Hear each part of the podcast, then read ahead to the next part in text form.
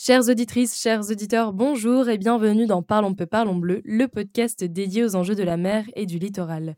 Aujourd'hui, on se retrouve pour le JT de la mer. Il s'agit d'un épisode par mois qui récapitule et résume les dernières infos de la mer. Que ce soit des événements, des faits divers ou les dernières études sur le monde marin et le littoral, tout se trouve dans cet épisode. Au sommaire ce mois-ci. En France, littoral, la démolition de l'immeuble Signal, symbole de l'érosion du littoral en France. Côté pêche, l'Union européenne veut interdire le chalutage de fond dans les aires marines protégées. Troisième news, le Conseil d'État français s'annonce favorable à l'interdiction de certaines pêches jugées responsables du décès de nombreux dauphins sur les côtes atlantiques. Côté ressources en eau, un épisode de sécheresse s'est traduit par 32 jours sans pluie significative en France. Dans le monde, un accord historique, les États se sont enfin mis d'accord sur un traité international de protection de la haute mer, mais attention, ne nous emballons pas trop. L'Australie dit non à une mine de charbon pour protéger la grande barrière de corail. Et enfin, et pour finir, le porte-avions Foch va empoisonner l'Atlantique. Bienvenue dans le JT de la mer de février et mars 2023.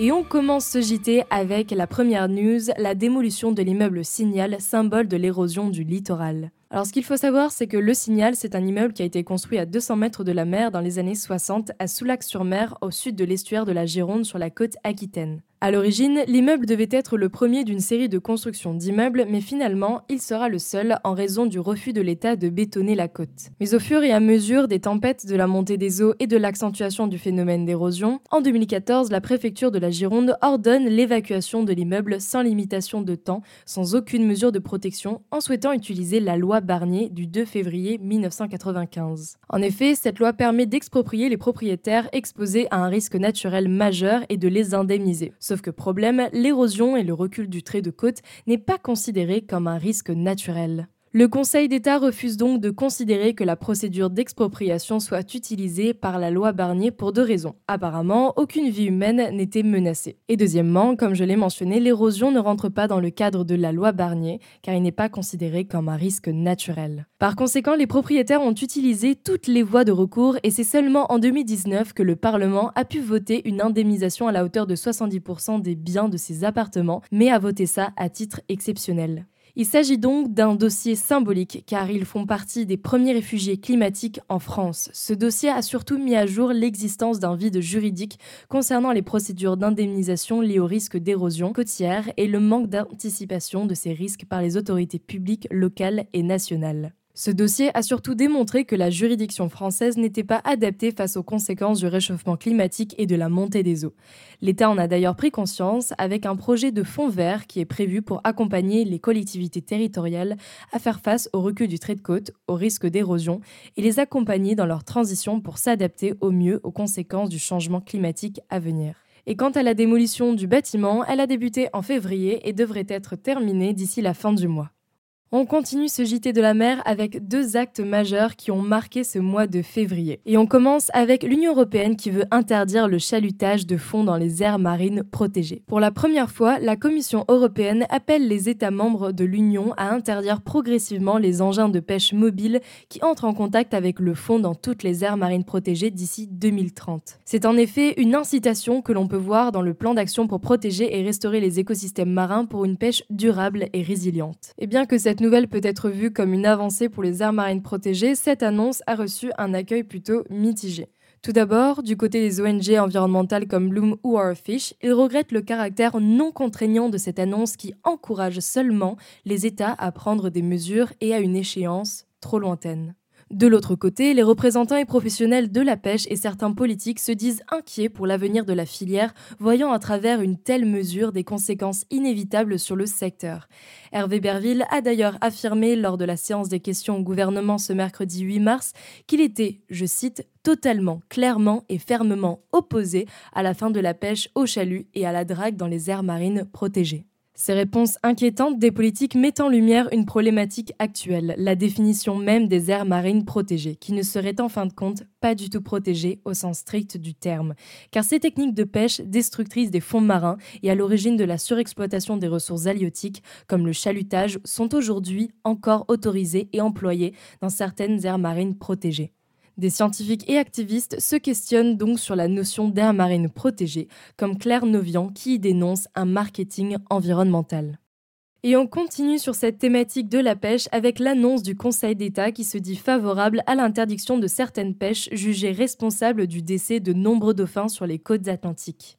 Lors d'une audience du 24 février, le rapporteur public du Conseil d'État a donné raison à Sea Shepherd et France Nature Environnement, la FNE, en se prononçant en faveur à la mise en place d'ici six mois de fermetures spatio-temporelles de certaines pêches jugées responsables du décès de nombreux dauphins sur les côtes atlantiques. Les associations avaient déposé un recours contre l'État français en décembre 2021.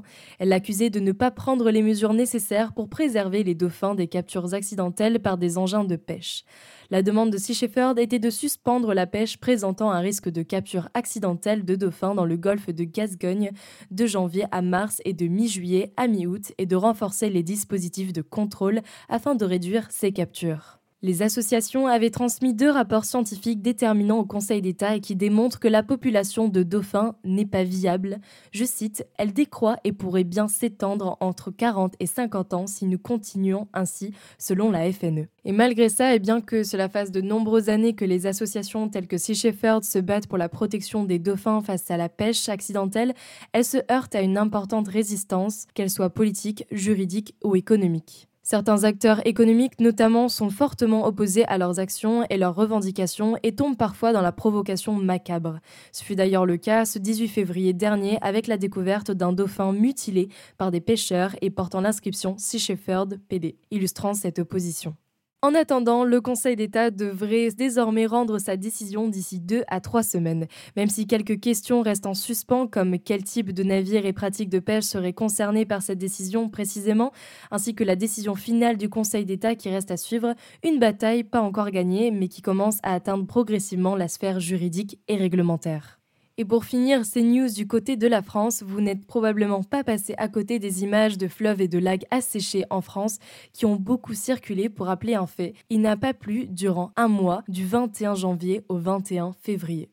En effet, je parle bien de l'épisode de sécheresse qui a duré 32 jours sans pluie significative en France. Selon Météo France, c'est, je cite, du jamais vu tout mois confondu depuis le début des enregistrements en 1959, battant celle de l'année 2020 entre le 17 mars et le 16 avril de 31 jours. Alors il s'agit d'un épisode que l'on rencontre habituellement vers mi-avril, qui a donc deux mois d'avance.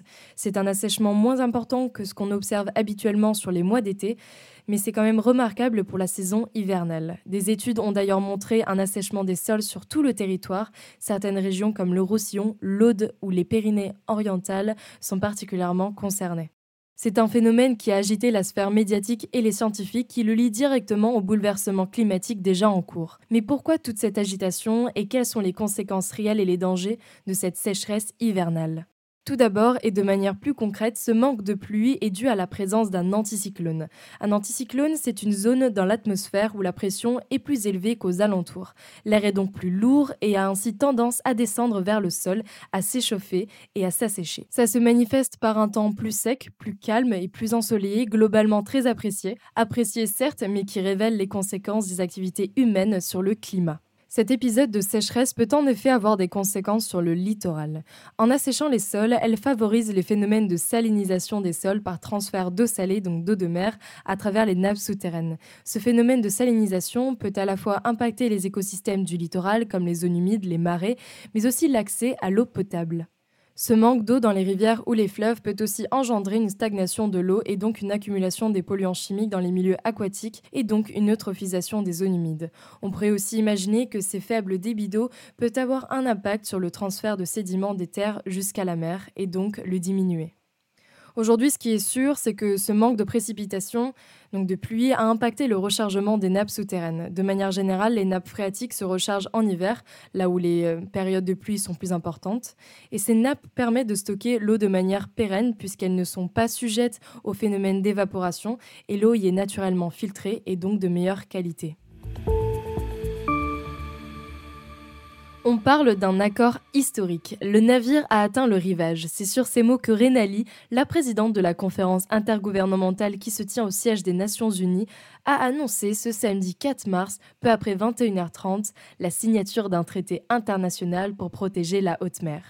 Sachant que la haute mer représente plus de 70%, soit deux tiers de l'océan, ce traité est une grande première pour la protection de ce milieu. Du 20 février au 3 mars dernier, les acteurs intergouvernementaux mondiaux ont conclu les négociations par un traité international sur la biodiversité marine au-delà des juridictions nationales, aussi connu sous le nom de BBNJ, Biodiversity Beyond National Jurisdiction. Ce texte est discuté depuis 2006 par les États et a pour objectif de renforcer la Convention de Montego Bay de 1982 qui définit et répartit les différentes zones maritimes. Ce complément au traité vise à instaurer une nouvelle régulation des espaces de haute mer et notamment des aires marines protégées qui iraient au-delà des intérêts nationaux afin de mieux les protéger. Mais pourquoi ces discussions ont été si longues? Eh bien parce qu'il y avait quelques points de discorde liés à des enjeux politiques, notamment et par exemple les États étaient divisés entre ceux qui souhaitaient conserver le principe de liberté de la haute mer et ceux qui souhaitaient la considérer comme patrimoine commun de l'humanité, impliquant un régime de partage des bénéfices issus de la commercialisation des ressources marines. À côté de ça, les conditions de mise en place et de gestion des futures aires marines protégées en haute mer ont aussi fait débat. Des options de sortie et autres clauses spéciales pour les régions sous tension géopolitique comme l'Arctique ou la mer de Chine ont été adoptées, mais aussi sur les mécanismes de financement et des fonds alloués aux pays en développement. Sur ces points, tout semblait encore bloqué le matin même du dernier jour des négociations. Ce traité a pour objectif de poser un cadre pour la création des aires marines protégées qui devrait recouvrir 3% de la haute mer et répartir aussi les revenus de l'exploitation de la haute mer entre les pays. Maintenant, il faut être vigilant, car il ne s'agit que d'un accord de principe. Les États n'ont pas encore ratifié ni signé de traité. Vous avez sans doute entendu parler de ce traité comme étant historique, et c'est aussi le titre de notre info, mais prenons du recul, car même si les médias s'emballent à dire qu'il s'agit d'un accord historique, jusqu'à maintenant, Personne ne l'a lu. Et pourquoi? Car il n'est pas disponible.